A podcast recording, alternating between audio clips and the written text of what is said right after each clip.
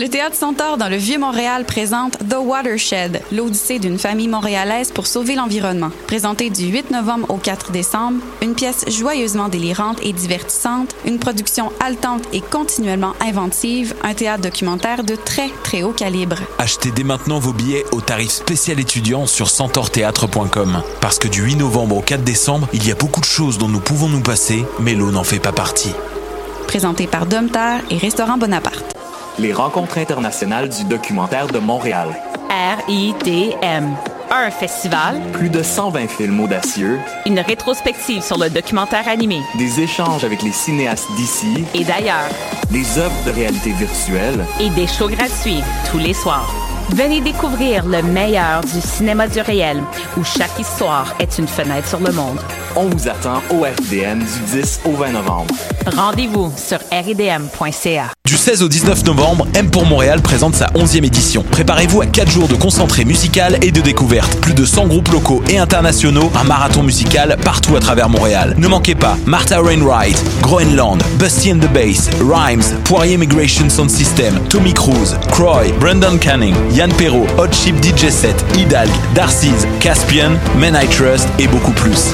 M pour Montréal du 16 au 19 novembre, programmation complète, passe festival et billets sur mpourmontréal.com. Mondial Montréal, c'est une occasion festive de se rassembler sur des rythmes endiablés aux sonorités métissées. Du 15 au 18 novembre, Mondial célébrera la musique sans frontières avec des artistes venant de la Corée, d'Argentine, de la Martinique, d'Estonie et bien plus. La série Accent autochtone mettra en vedette des artistes venant des Premières Nations avec Ishkwe, de Jerry Cans, Mo Clark, Logan Stats et Nick Sherman. Également en spectacle, Poirier, Bougat, Afrotronics, Niaz avec leur nouveau spectacle multimédia et bien plus. Offrez-vous un voyage autour du monde sans pour autant quitter la ville. Horaire, passe et billets sur mondialmontréal.com.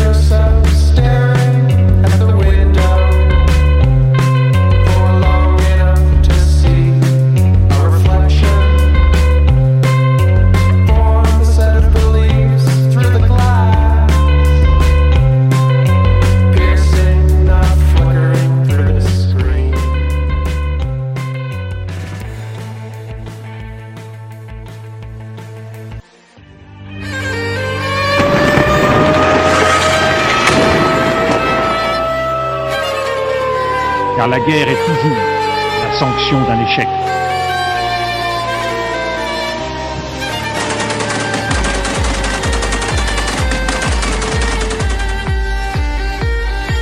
On croit en notre capacité à construire ensemble un monde méga.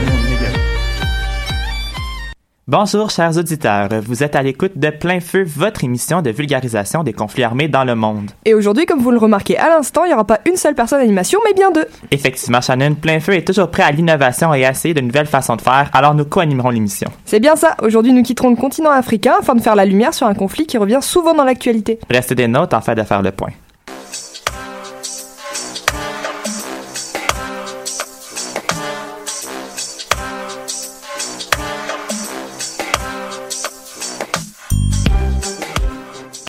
Aujourd'hui, Plein Feu aborde le conflit qui sévit en Irak. On en parle souvent, mais on ne sait jamais vraiment où se trouve l'Irak. Donc en fait, il est au nord de la, péninsule arabique. Euh, donc au sud de l'Irak, il y a l'Arabie saoudite de ce fait. Euh, à l'est, il y a l'Iran. À l'ouest, il y a la Syrie et la Jordanie. Et au nord, il y a la Turquie.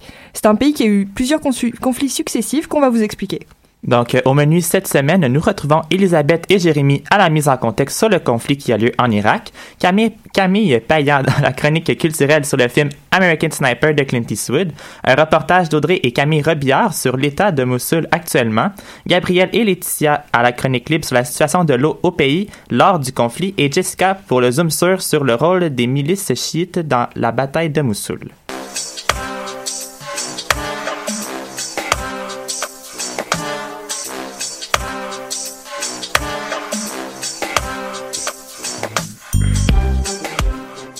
Cette semaine, Jérémy et Elisabeth nous présentent une mise en contexte sur le conflit irakien. Donc, euh, bonjour à vous. Bonjour David. Donc, Bonjour. Pour, bonjour. Donc, euh, pour commencer, Jérémy, pourrais-tu euh, nous résumer la situation à l'origine du conflit en Irak? Oui, alors on peut dire que le conflit trouve certaines de ses causes dans l'invasion américaine en Irak. Suite aux attentats du 11 septembre 2001, les États-Unis mettent en place une coalition militaire internationale pour envahir l'Irak. Près de 330 000 soldats sont envoyés dans le pays, officiellement à la recherche d'armes de destruction massive supposées être détenues par le dictateur Saddam Hussein, officieusement pour avoir un contrôle sur la zone pétrolière du Golfe Persique. L'opération Liberté ukrainienne est éclair. Donc, il y a Saddam Hussein qui quitte le pouvoir en avril 2003 et le 1er mai, le président George W. Bush va déclarer la fin de ces combats. Commence alors une phase d'occupation du territoire durant laquelle les violences se multiplient entre groupes d'insurgés, milices, membres d'Al-Qaïda, armées américaines et forces du gouvernement irakien. On se souvient notamment de la meurtrière bataille de Fallujah en novembre 2004, opposant la guérilla irakienne à l'armée américaine. Au milieu du conflit, le retour à la démocratie a lieu et les premières élections législatives libres depuis 50 ans sont organisées en 2005. Elles voient la victoire de l'alliance chiite. Donc, un retour à la démocratie, certes, mais pas à la paix. Et je crois qu'après ces élections, euh, ça a pas mal secoué dans le pays.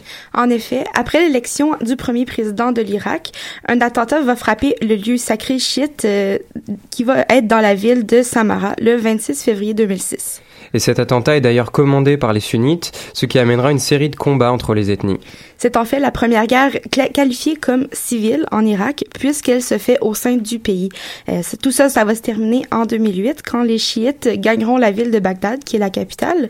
Euh, ils vont chasser une ma majorité de sunnites de cette ville, et cette guerre aura pour conséquence la dégradation de l'Irak, euh, qui va s'enfoncer dans une crise très très violente par la suite. Après 2008, les groupes armés, notamment Al-Qaïda, continuent de grandir. Prise d'otages et attentats s'enchaînent, comme celui de Bagdad en 2009, qui fait 95 morts. Peu à peu, les troupes américaines se retirent sous l'impulsion de Barack Obama, mais l'invasion et l'occupation de l'Irak ont donné naissance à l'un des gouvernements les plus dysfonctionnels au monde. Le pays est déstabilisé politiquement, économiquement et socialement. Les bombardements ont détruit les infrastructures des villes, laissant le territoire dans un état d'insécurité générale. Au total, près d'un million, près d'un demi-million de civils auraient perdu la vie pendant cette période. Et qu'est-ce qui se passe euh, par la suite entre 2011 et 2013? Eh bien, les derniers soldats américains qui sont sur place vont quitter l'Irak en décembre 2011, euh, ce qui va mettre fin à une coalition qui aura duré euh, en fait deux, deux, 3207 jours et qui va laisser l'armée irakienne autonome. Euh, mais après ça, il n'y a pas de force antiterroriste qui va rester au pays euh, suite à une, une suite d'échecs de, de, négociations, euh, ce qui va pas être sans impact dans les années qui vont suivre. En effet, c'est une seconde guerre civile irakienne qui commence le 30 décembre 2013 avec un soulèvement de minorités sunnites dans la province d'Al-Anbar, dans l'ouest du pays. Faisant partie de ces rebelles, l'État islamique en Irak et au Levant, mouvement djihadiste et anti anti-chiites, donc opposés au gouvernement irakien, progresse peu à peu sur le territoire du pays. En août 2014, l'État islamique s'empare de la ville de Mossoul au nord, dans laquelle il proclame un califat. Face à cette situation, l'Occident va décider d'envoyer une, nouvelle coalition internationale qui va être dirigée par les États-Unis afin d'aider l'Irak à lutter contre les djihadistes. Les combats se font violents, notamment à Tikrit, dans le nord du pays, entre juin 2014 et avril 2015. Les attentats et les massacres se multiplient, mettant en péril la stabilité politique de l'Irak, ainsi que les vies de ses habitants, parfois obligés de fuir. La dernière bataille en date est celle de Mossoul, démarrée le 17 octobre 2016, qui oppose l'État islamique d'un côté aux forces irakiennes aux Peshmerga, donc les Kurdes, aux milices sunnites, chiites et chrétiennes et aux forces de la coalition internationale de l'autre côté. La ville aurait été reprise à 95% à l'État islamique, qui perd actuellement du terrain en Irak. On parle depuis un bon moment des Kurdes, des chiites, des sunnites. Elisabeth, euh, qui sont les acteurs en fait du conflit actuellement? En fait, c'est les trois communautés principales de l'Irak sur lesquelles repose le pouvoir actuellement. On a les Kurdes, eux sont pas vraiment associés à leur religion, mais bien à la politique. Ils viennent en fait de la région du Kurdistan qui, qui se situe au nord de l'Irak et la communauté euh, qui vient de là se divise entre les sunnites et les chiites. Donc le reste, c'est vraiment plus religieux. Donc, dans l'islam, on retrouve trois branches principales, dont les sunnites, les chiites et une autre qui sont le kardijisme. Euh, et on retrouve en Irak ces chiites-là à majorité à 67% et les sunnites à 33%. Qu'est-ce qui différencie en fait les communautés chiites des communautés sunnites? Eh bien, il faut remonter dans la religion islamique à la mort de leur prophète, qui est Mahomet, euh, où est-ce qu'il va falloir un successeur qui va pouvoir diriger les croyants. Euh, ces derniers-là vont se séparer entre ceux qui vont choisir Ali, qui est le gendre de Mahomet, euh, qui sont donc les chiites, et ceux qui choisiront Abu Bakr, qui est un compagnon de Mahomet chez les sunnites. Merci à vous pour cette mise en contexte très précise. C'était bien utile pour saisi- saisir les événements clés du conflit irakien.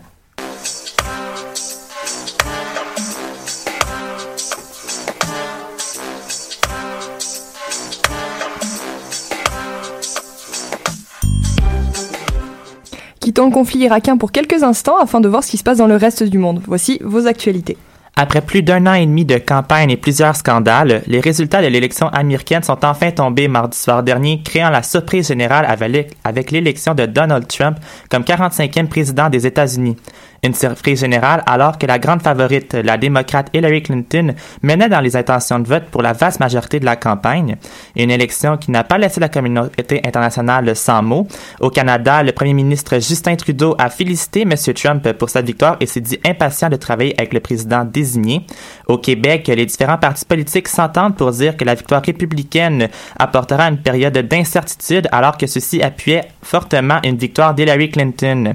Au Mexique, malgré les commentaires du, candidat républicain sur la construction, entre autres, d'un mur entre les deux nations, le président Enrique Pena Nieto s'est dit prêt à travailler avec Trump pour le bien des, nations des relations bilatérales entre les deux pays voisins. En Europe, les dirigeants démontrent un niveau d'inquiétude face au président Trump. François Hollande a mis de l'avant l'importance d'une bonne relation de son pays avec la Maison-Blanche, alors qu'Angela Merkel a rappelé les liens qui unissaient leurs nations.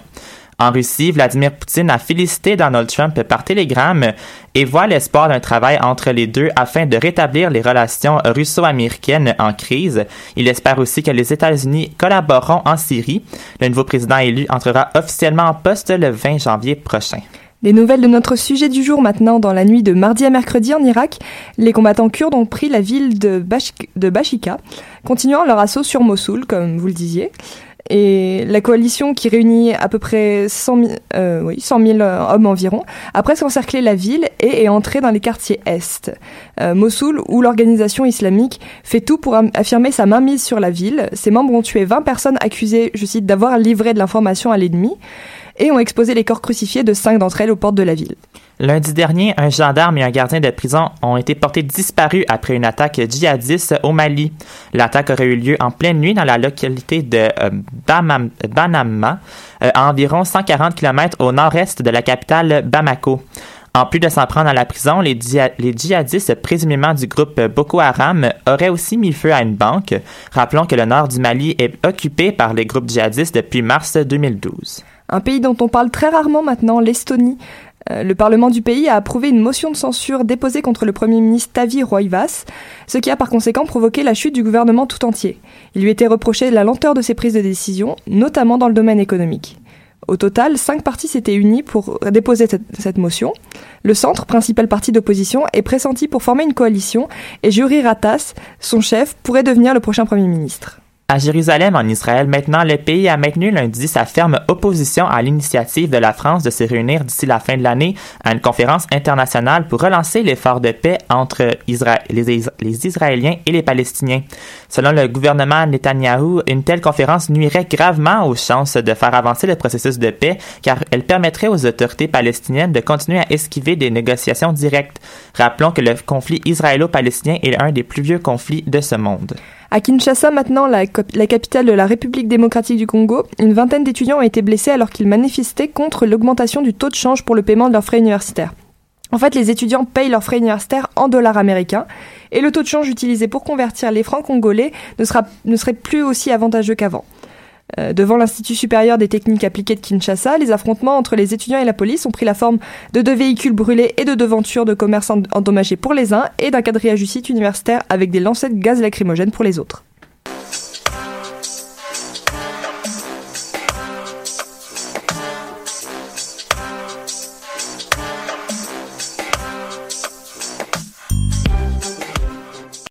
Maintenant, passons à la chronique culturelle avec Camille. Elle a écouté le film pour nous, euh, un film fort primé sur la scène internationale, euh, qui, qui- s'appelle American Sniper ou Tireur d'élite américain dans sa version française. Oui, en effet, ce long métrage réalisé par Clint Eastwood a gagné de nombreux prix, notamment pour ses qualités techniques. Celui-ci, tiré d'une histoire vraie, relate la vie d'un soldat d'élite américain, Chris Kyle, qui est en mission en Irak durant la guerre. Carl devient rapidement une vedette dans les rangs américains puisqu'il est très efficace pour abattre l'ennemi. Il aurait, selon les témoins, tué pas moins de 160 Irakiens lors de son déploiement. Et donc, qu'est-ce qui se passe dans le film en fait? Euh, en fait, le film est séparé en quatre parties représentant les quatre voyages en Irak faits par Chris Carl. On le voit surtout dans son quotidien tentant de tuer l'ennemi et de sauver ses collègues. De nombreuses scènes de violence parsèment le film. Enfants tués, terroristes décapitant des Irakiens à l'aide d'une perceuse, personnes se faisant exploser, etc. C'est vraiment assez violent comme film. Le contraste est grand par contre entre les deux mondes auxquels Chris Carl appartient. Lorsqu'il revient aux États-Unis, il tente de retrouver une vie normale avec sa femme, ses enfants qui viennent à naître. Or, cela est particulièrement difficile pour lui car son esprit pense toujours à ce qu'il préfère en Irak, aller sauver ses amis. C'est un film à saveur très très patriotique, pardon, qui prône la guerre et qui glorifie le soldat. Donc, ce que je comprends, c'est là seulement la position du soldat américain qui est présentée dans ce film, c'est ça? Oui, c'est bel et bien le cas. Euh, Carl est présenté comme un héros qui s'est donné corps et âme dans la guerre au terrorisme. On voit jamais le point de vue irakien, ni même les raisons qui ont poussé le gouvernement américain à se lancer dans une telle guerre. Puis, euh, en effet, euh, le film exalte les valeurs de la force, la loyauté et le support des militaires envers la nation. Le tireur d'élite américain vit des situations qui l'amènent à prendre des décisions rapides sur la vie de ses victimes, ainsi que la responsabilité qu'il a sur lui pour préserver la vie de ses pairs. Le directeur du film, Clint Eastwood, s'est efforcé de montrer la souffrance mentale des soldats dans la guerre. Donc, comme ce film, comme avec ce film qui est un cliché du cinéma américain, hein, visiblement, euh, est-ce que tu considères que l'industrie du film essaie de nous faire passer un message précis? Euh, je pense particulièrement que les Américains créent cette sorte de film pour montrer à quel point le travail des soldats dans les autres pays est utile et important. Les réalisateurs se centraient beaucoup sur la condition psychologique du protagoniste. Ils veulent montrer que les soldats souffrent autant que la population innocente avec toutes les images de tueries qui défilent le long du film. D'une autre part, le film montre que parfois les actes de soldats ne sont pas alimentés par eux-mêmes, mais que ces décisions dépendent en grande partie de ses supérieurs. En conséquence, les soldats se voient parfois confrontés à des jugements de valeur très forts qui vont changer leur vision du quotidien. En effet, on voit que la famille, euh, que la vie en famille de Chris Kyle se transforme après les effets de la guerre. Et est-ce qu'on peut voir euh, que la vie des Irakiens est aussi bouleversée que la vie des soldats par les crimes de guerre? Euh, on voit qu'il y a quelques familles irakiennes qui souffrent à cause des missions américaines. Parfois, les soldats sont obligés de condamner les, innocents afin de trouver les cachettes d'un terroriste ou d'aller en tuer un autre. Cependant, la réalité vécue par le peuple irakien pendant la guerre est encore un peu un secret. Il n'existe pas de production autre que des productions américaines qui racontent une histoire différente que celle des soldats en guerre. Le monde hollywoodien expose ses vérités comme uniques ou bien le point de vue de l'autre c'est également la seule chose euh, qu'on voyait de la vie quotidienne des Américains dans le film, c'était vraiment que les soldats venaient les sortir de chez eux. Sans dit long sur la vision que les réalisateurs ont de la vie dans le pays. Le film aurait vraiment dû être beaucoup plus balancé et critique envers l'invasion américaine en Irak. Si on n'était pas informé sur ce conflit avant le visionnement du film, on aurait pu croire que les États-Unis avaient le beau rôle et étaient les sauveurs du peuple irakien. Le film reste malgré tout un très bon film au niveau visuel, car il traduit bien la, relation du soldat avec son armée, la guerre ou sa famille par des éléments euh, à l'écran. Des éléments comme la distance de plan, la lumière qui change dans différents moments de l'histoire ou la balance sonore qui sont très bien exécutés. Par exemple, l'usage d'une image plus sombre pendant la guerre qui est très différente de l'image lumineuse utilisée dans la vie en famille de soldats aux États-Unis. Cependant, les points de vue qui racontent l'histoire semblent insuffisants pour raconter la complexité d'une guerre comme la guerre en Irak. Un film biaisé donc qui oublie un des côtés du conflit. Oui, en effet.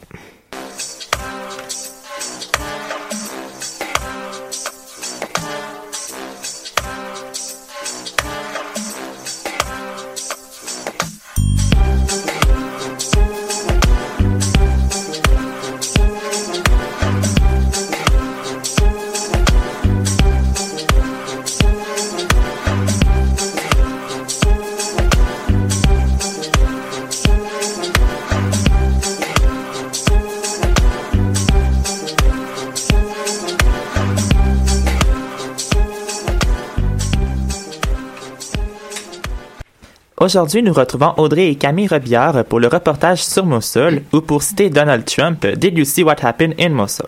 Donc, euh, bonjour les filles. Allô? Bonjour. Pouvez-vous nous expliquer l'état actuel de la ville? Bien sûr. Euh, Mossul, c'est la dernière ville de l'Irak à être sous le contrôle de l'État islamique. Il s'agit d'une offensive militaire majeure qui oppose les troupes kurdes, euh, américaines et irakiennes aux djihadistes. C'est une situation très complexe à comprendre car on peut pas seulement prendre en considération ce qui se passe en Irak. Faut également la remettre en contexte en analysant, en analysant pardon, ce qui se passe autour, par exemple, à l'aide du conflit euh, syrien. Audrey, euh, quel est le lien entre la situation à, à Alep, euh, en Syrie, et la situation à Mossoul? Ben, il faut d'abord préciser qu'Alep est une ville située en Syrie et Mossoul en Irak. On remarque que les deux villes ont vécu la même situation. Il s'agit d'un combat entre l'État islamique et l'armée du gouvernement. Cependant, il existe des différences considérables. Premièrement, Alep a qu'une petite partie encore contrôlée par l'État islamique qui reste euh, à à reprendre, alors que qu'à Mossoul, la ville entière est aux mains des djihadistes. En ce qui a trait la différence majeure, les médias se concentrent beaucoup plus sur les victimes civiles dans la ville syrienne plutôt que Mossoul. En prenant un aspect plutôt euh, du côté médiatique, euh, pourquoi les médias couvrent davantage le conflit syrien? En fait, c'est assez simple. Euh, le gouvernement de Bachar al-Assad est sous un régime dictato- tandis que celui de Fouad Massoum, président de l'Irak, est plutôt démocratique. On se sent alors plus impliqué en Syrie, car il s'agit d'un combat pour la démocratie. De cette manière, on démonise le gouvernement syrien et on démontre alors que l'offensive est nécessaire et morale. Dans le cas de Mossoul, on décrit là davantage la situation comme étant sale et cherchant à, servir à un régime dicta- dictatorial. Euh, pour revenir à ta question, David, les médias couvrent moins la de Mossoul car elle ne leur est pas vraiment favorable. Il s'agit plutôt d'un prétexte pour Obama de finir son mandat avec une victoire sur le plan international. Si je me trompe pas, le fondateur de l'État islamique continue de faire appel pour une guerre totale. Quels sont les impacts qu'une réponse positive euh, aurait à cet, appel en fait? Euh, effectivement, cet appel euh, a déjà été émis depuis longtemps. C'est pour ça qu'il n'y aurait pas forcément plus d'impact qu'il y en a déjà eu. Euh, L'appel à la solidarité islamique est un phénomène connu et qui a engendré auparavant une vague de migration djihadiste émanant des pays voisins. Nous avons rencontré le professeur en sociologie et expert des conflits du Moyen-Orient à l'UCAM, Rachad Antonius, qui nous a fait part de son opinion. Euh, donc, euh, nous pouvons dire que, enfin, euh, notre notre expert nous a dit qu'il n'y avait pas réellement d'impact majeur. Il a confirmé euh, euh, cette théorie, car euh, l'État islamique, selon lui, a un impact majeur au moment où il est dans une phase de croissance et de progression. Pour le moment, il est dans une phase de retrait, et donc il a brouillé un peu ses cartes avec la Turquie, qu'il a beaucoup appuyé. Alors beaucoup de combattants pa- passaient par la Turquie, et maintenant ils ne vont pas pouvoir passer par la Turquie aussi facilement. Donc euh, le, notre spécialiste ne pense pas que cet euh, appel aurait beaucoup d'effet, et euh, donc on verra ce qu'il en est. Parfait. Nous garderons à l'affût des développements. Continuons. En fait, chaque guerre a des conséquences- importantes sur les civils. Qu'en est-il de la population irakienne à Mossoul? Assisterons-nous à un nouveau mouvement migratoire comme un petit peu avec la Syrie? Ben, rappelons David que les victimes des conflits armés sont certes les soldats, mais ce sont sur- surtout les civils qui, euh, dans ainsi, dans chaque guerre, entraînent beaucoup de migrations dans les pays voisins. À Mossoul, la situation vient de commencer et est donc encore trop tôt pour connaître la durée des opérations. Donc, euh, on ne connaît pas encore ce que feront les Ir- Irakiens. Alors, il y a deux issues possibles à cette guerre. D'une part, si le conflit ne s'étend pas à plus de trois mois, la migration sera temporaire. D'autre part, si le conflit dure plus longtemps, la population devra rester dans les autres pays pour avoir une vie plus calme et certains même iront vers les pays européens. En fait, ce n'est qu'une question de logique. Il faut donc surveiller de près ce qui se passe à Mossoul pour être préparé à toutes les conséquences. Toutefois, cela ne prendra pas autant d'ampleur que la crise migratoire en Syrie. Avec le temps, euh, les enjeux entourant les différents conflits ont changé. Euh, Pouvez-vous nous en partager euh, davantage? C'est peu dire, David. Les raisons même pour lesquelles le conflit en Irak et celui en Syrie ont eu lieu sont plus vraiment d'actualité. Avec les différents développements, l'avancement des troupes, la mort de centaines de milliers de personnes, mili- autant militaires que civiles, il serait tout à fait surprenant que les enjeux restent les mêmes après toutes ces années. Encore une fois, on a fait appel à Rachard Antonius, puis ça nous a permis de voir un peu plus clair euh, à ce propos. Donc, il disait que les conflits, autant en Irak qu'en Syrie, sont déterminés beaucoup plus par des conditions euh, géostratégiques, euh, des intérêts des grandes puissances, que des conditions locales. Ce n'est plus une lutte pour la démocratie. comme ce l'était avant. En Syrie, ça a commencé comme une lutte pour la démocratie et très rapidement, les monarchies pétrolières ont armé certains des rebelles, ils l'ont appuyé et ils ont appuyé les rebelles islamiques et ces derniers se sont euh, les- les- ces derniers ont déplacé les militants pour la démocratie qui, eux, euh, se voyaient instrumentalisés au profit de ces rebelles-là et ils n'ont pas pu imposer leur agenda parce que en ce moment, c'est l'agenda islamique euh, qui est imposé. Donc, on se rend compte que ces batailles-là euh, ne sont plus des batailles pour la, la démocratie et que quand les États-Unis, les États-Unis utilisent comme excuse que qu'ils vont défendre la démocratie, c'est pas vrai. Quand on regarde les faits, on voit qu'on est en train de défendre des intérêts géostratégiques. Euh, notre accès au pétrole, on voit on voit chasser euh, on veut chasser la Russie de là. Euh, on veut pouvoir faire des des pressions sur l'Iran. Donc euh, c'est vraiment plus euh, les des la démocratie qui est en jeu. Euh, puis, je pense que vraiment ce que le professeur nous explique nous permet de voir plus clair. Euh, il va sans dire que on nous vend depuis plusieurs plusieurs années un faux prétexte. Donc, euh, c'est pas mal ça. Merci, super les filles.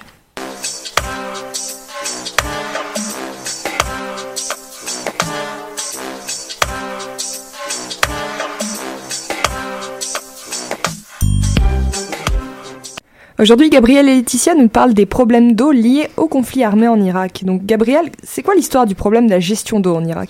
Eh ben, le problème est que le bassin du Tigre et de l'Euphrate se trouve divisé entre trois États, la Turquie, l'Irak et la Syrie. Mais il faut savoir que les fleuves de l'Euphrate et du Tigre représentent 98% des ressources d'eau de l'Irak.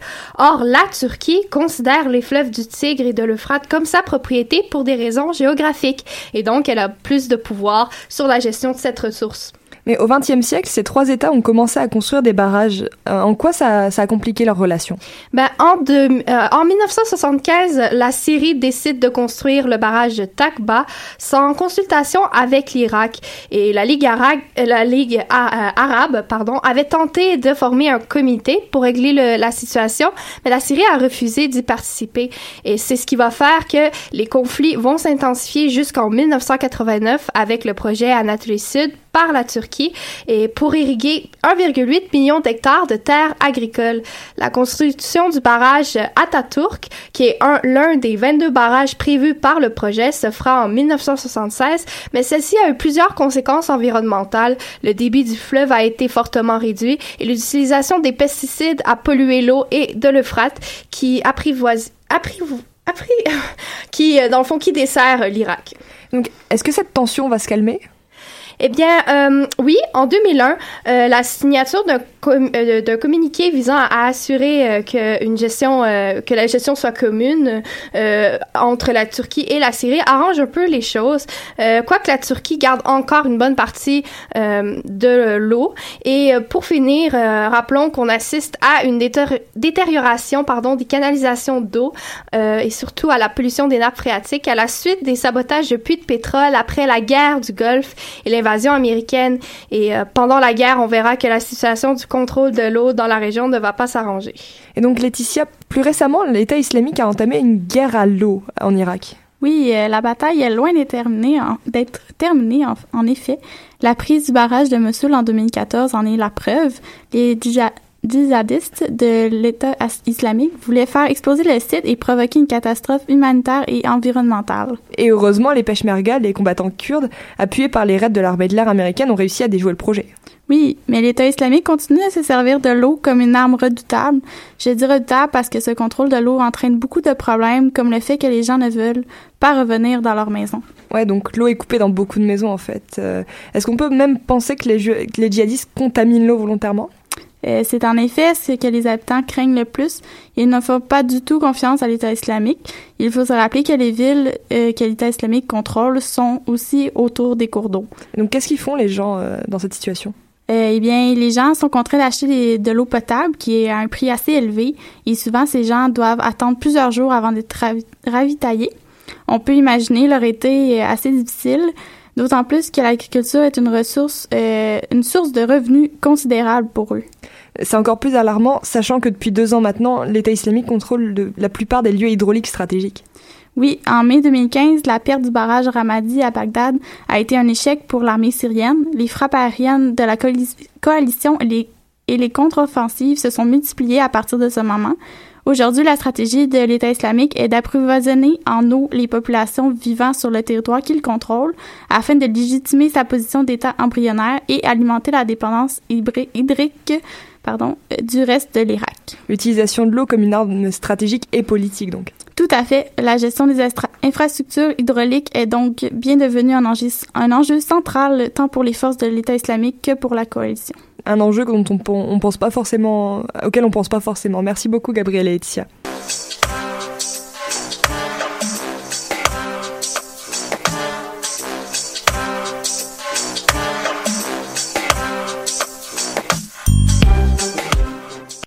Cette semaine, nous vous proposons un zoom sur sur les rôles des milices chiites dans la bataille de Mossoul en Irak. Donc justement, euh, Jessica, quel est leur rôle? Euh, leur rôle principal au moment de l'attaque de Mossoul était de couper les ravitaillements de Raqqa en Syrie euh, pour Tal Afar, qui est une ville publiée majoritairement, qui est peuplée pardon majoritairement de musulmans chiites avant d'être conquise par l'armée le groupe armé État islamique en 2014, mais aussi d'éliminer les résistants et de resserrer le siège de Mossoul. Euh, selon l'Amnistie internationale, les milices chiites se sont rendues coupables de graves violations des droits de l'homme, y compris des crimes de guerre contre les civils. Euh, principalement durant la prise de Fallujah en juin dernier, comme le souligne le journal Le Monde. Euh, ces interventions militaires euh, violentes, en fait, auraient inquiété particulièrement la Turquie, euh, protectrice des populations sunnites. C'est d'ailleurs à la suite du refus de la Turquie de se tenir à l'écart des problèmes en Irak que les milices auraient exigé de participer à l'offensive prévue. Donc, euh, d'une certaine manière, ces milices sont craintes à la fois par les civils et les combattants de l'État islamique. Euh, effectivement, elles sont craintes par euh, la, la, population sunnite, principalement dans la région de Mossoul, d'autant plus que leur engagement cause aussi un risque politique pour l'après-guerre, c'est-à-dire au moment où Mossoul redeviendra sous l'autorité de Bagdad, qui sera dominée par les partis chiites. Euh, les milices les plus importantes qui sont composées de volontaires ou de vétérans ayant déjà pris part à des, euh, des guerres civiles antérieures sont armées, financées et conseillées par l'Iran.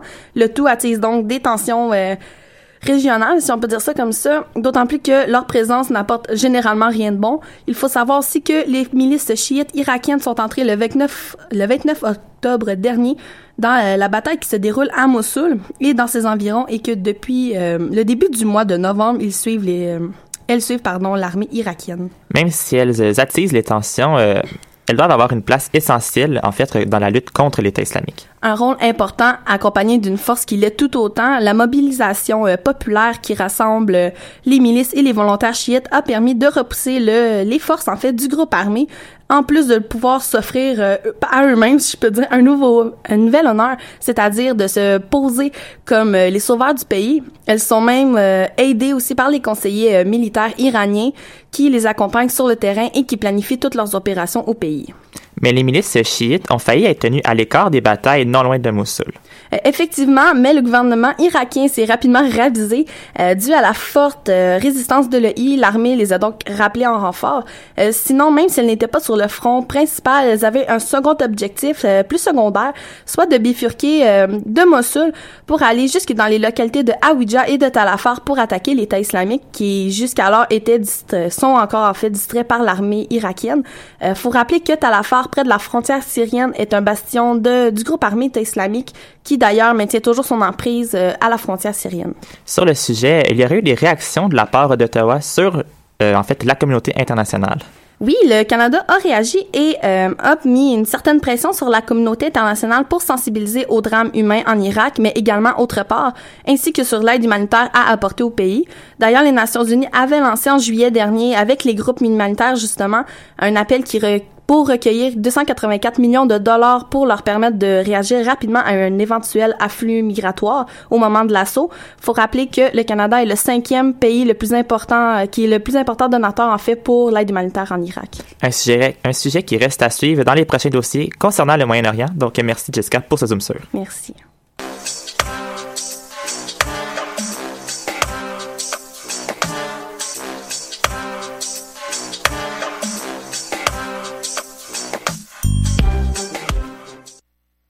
Donc euh, maintenant, c'est le segment de la, discussion, du débat en fait de l'émission, et on va euh, bah, rester quand même pas mal sur l'Irak. Et euh, sur l'actualité, donc on va, on va faire bien entendu l'actualité absolument incontournable dans la, dans, la catégorie internationale, les élections présidentielles aux États-Unis, donc l'élection de Donald Trump. Donc toute l'équipe là, qu'est-ce que qu'est-ce que vous est-ce que vous pensez qu'est-ce que vous pensez que ça va changer l'élection de Donald Trump sur la relation entre les USA et l'Irak Euh, oui, je pense que ça va changer parce que Donald Trump était euh, considéré l'État de Mossoul comme un désastre. Donc, euh, justement, il veut s'allier euh, avec euh, la Russie et justement euh, gagner ce, gagner contre l'État islamique et gagner du terrain à, à Mossoul justement et pour juste pour pour avoir plus de plus de terrain et que justement euh, l'État islamique, euh, le, le terrorisme soit moindre dans cette partie du Moyen-Orient. Il faut dire aussi que euh, le Canada veut travailler euh, avec euh, Donald Trump, donc on n'aura pas le choix. Donald Trump n'aura pas le choix de se mettre au travail sur cela parce qu'on a eu beaucoup beaucoup de questions par rapport à ces politiques internationales. Donc je crois que Donald Trump en ce moment il est dans un dans un mode plutôt modéré comme on l'a vu après les élections. On voit beaucoup qu'il est plus posé, qu'il est prêt à prendre la relève. Donc ça sera à suivre parce qu'il va y avoir euh, des grands des bouleversements sûrement en, politique internationale. Puis aussi, un peu comme je l'avais dit plus tôt dans l'émission, il y, a, toutefois des craintes des pays plus occidentaux à, l'international face à l'élection de Donald Trump. Pour reprendre un peu ce que Hillary Clinton disait hier, il faut quand même lui laisser une chance. C'est sûr que c'est un personnage, on le sait, on l'a vu comment il a agi pendant un an et demi en campagne. Toutefois, est-ce qu'une fois au pouvoir, il n'est pas le seul à prendre les décisions? Oui, c'est lui qui a le- la place suprême si on veut, mais il y a quand même le Sénat et la Chambre des représentants qui va intervenir. Par contre, quelque chose que j'ai remarqué qui est important aussi, c'est que malgré que certains pays occidentaux, incluant quand même le Canada, oui, Justin Trudeau a, a dit qu'il était prêt à travailler avec, mais il y a quand même une crainte au Québec, au Mexique, euh, en Europe. Euh, certains pays comme la Russie, j'ai pas pu en parler tantôt, mais en Chine, au Moyen-Orient, on applaudit l'élection de Donald Trump, on, on est contre l'establishment, puis on pense que ça va peut-être faire changer les choses dans la région, euh, justement. Ben, faut dire aussi que le Mexique, euh, le peso mexicain a chuté après euh, les élections euh, présidentielles et euh, c'est- c'est clair là, euh, Donald Trump a rencontré euh, le prix, le président du Mexique, donc ça, ça va être à suivre aussi. Et euh, ce qui est important aussi de souligner, c'est que bon, au début, euh, il y a beaucoup d'inquiétudes en ce moment à Mexico parce que on, on disait que que ce serait catastrophique et euh, si Donald Trump était élu, mais je pense que si on commence euh, déjà à parler, à avoir des discussions, je pense que c'est bon signe, mais bien sûr, ça va être un petit peu plus compliqué, surtout ce qu'est-ce qu'il dit en campagne. Ah, en fait, aussi, juste pour euh, continuer et compléter le point à Gabriel, je pense que c'est vraiment important de mettre l'enjeu économique euh, qu'on a vu même pendant la sortie des résultats. les résultats n'étaient même pas encore sortis. On voyait une possibilité que Donald Trump gagne. La bourse est en train de chuter à certains endroits.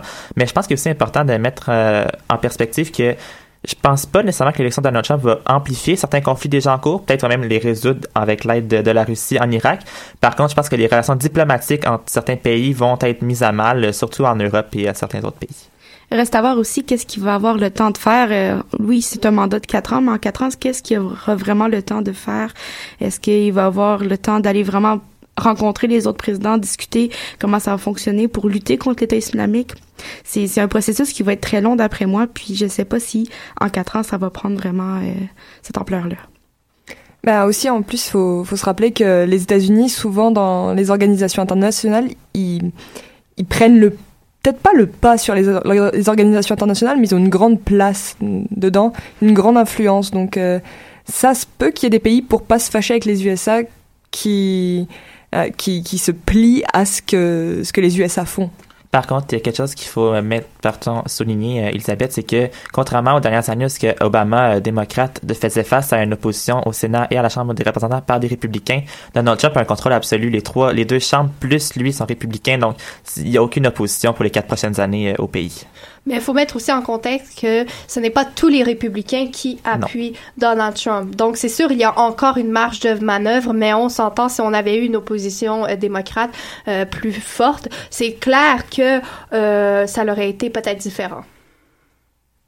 Puis après, euh, c'est pas hum, Donald Trump, c'est pas genre, c'est pas un dictateur, c'est pas le seul qui va être à, à- qui va être à, à décider des actions de son pays. Il y a quand même des comités, des ministères, etc., qui vont l'appuyer, des conseillers, tout ça. Donc, ça va peut-être pas être aussi terrible qu'on l'imagine, je pense. Oui, mais justement, on a remarqué que pendant les débats, il n'a pas suivi ses, ses- conseillers. Donc, c'est très une grande menace et une inquiétude parce que certes, il y a a d'autres euh, ministères euh, qui qui vont prendre part aussi aux décisions, mais je pense que il reste euh, encore dans la même mentalité de Trump, de make America great again. Enfin, c'est vraiment dans l'idéologie américaine qui ressort euh, beaucoup. Puis quelque chose qu'il faut souligner aussi, un peu comme tu es en de le faire, Audrey, c'est euh, Donald Trump n'est pas nécessairement un fan des, des politiques internationales. Euh, C'est plus euh, justement concentré sur Make America Great Again, c'est plus interne. Donc c'est sûr que les changements qui auraient lieu euh, par la, le Sénat ou la Chambre des représentants toucheraient probablement plus l'interne des États-Unis. Par contre, en mettant pas, mettant pas un aspect sur l'international, ça peut, comme je disais tantôt, mettre un froid dans les relations diplomatiques entre les nations. Ben, je pense qu'on a fait un petit peu le tour de, de la relation États-Unis puis Irak avec Donald Trump, là, enfin, de ce qu'on ce qu'on pense qu'il va se passer, parce qu'on n'est pas devin. Faut pas... Effectivement. Euh, en, revenant, en revenant un petit peu plus sur euh, ce dont on a parlé, et Jessica en a parlé, euh, on va parler de l'aide humanitaire en, en Irak. Euh, Est-ce que vous pensez qu'elle est suffisante? Est-ce que vous Qu'est-ce que vous en pensez dans, même ailleurs dans le monde? Est-ce que est-ce qu'il faudrait mettre plus d'efforts? Ou est-ce qu'elle est suffisante et on fait pas un bon usage? Euh, ben, c'est une question un peu difficile à, à répondre personnellement. Je j'ai pas vraiment connaissance sur le sujet, mais euh, c'est sûr que dans un monde idéal, on pourrait mettre l'aide humanitaire partout, mettre les ressources suffisantes. Par contre, il y a des contraintes économiques, il y a des contraintes démographiques à prendre en considération. Donc, euh, la question était euh, à savoir s'il y avait une aide suffisante en Irak. Probablement pas.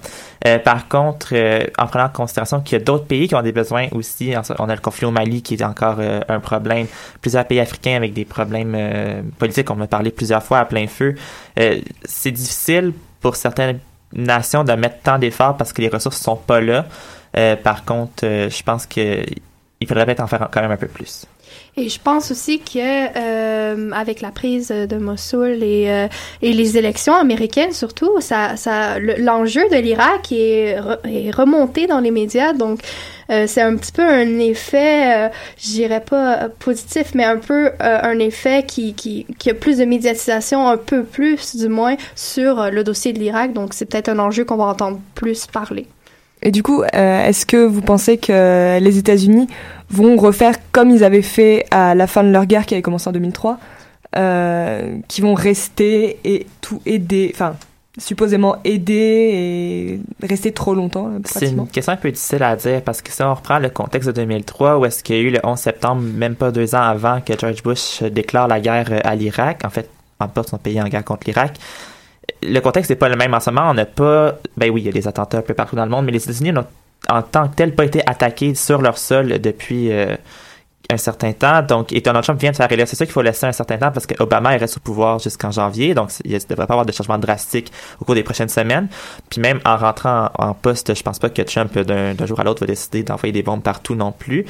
Euh, c'est un peu comme Gabriel disait, c'est sûr que c'est le temps qui va le dire. Là, on est un peu sous le choc. Ça fait deux jours à peine, même pas deux jours qu'on a les résultats.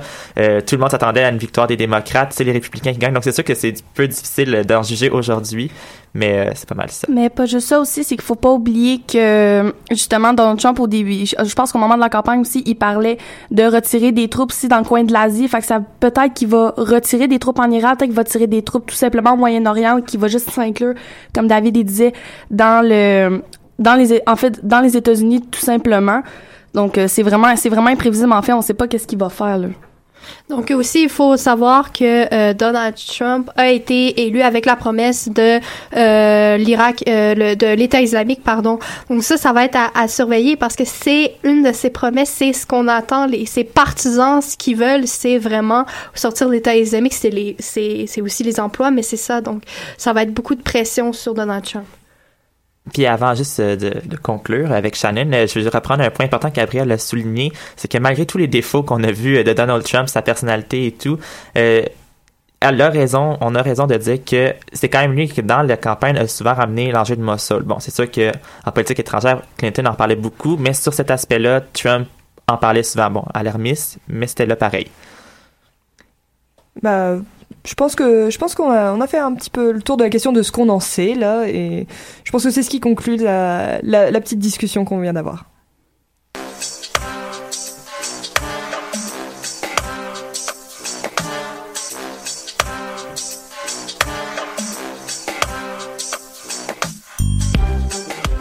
Eh bien, c'est ce qui conclut l'émission d'aujourd'hui. Merci d'avoir été des nôtres et un grand merci à tous nos collaborateurs pour avoir éclairci le sujet qui est pas mal flou. là.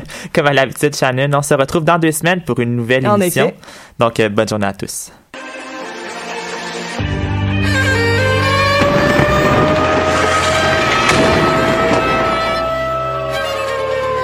car la guerre est toujours la sanction d'un échec.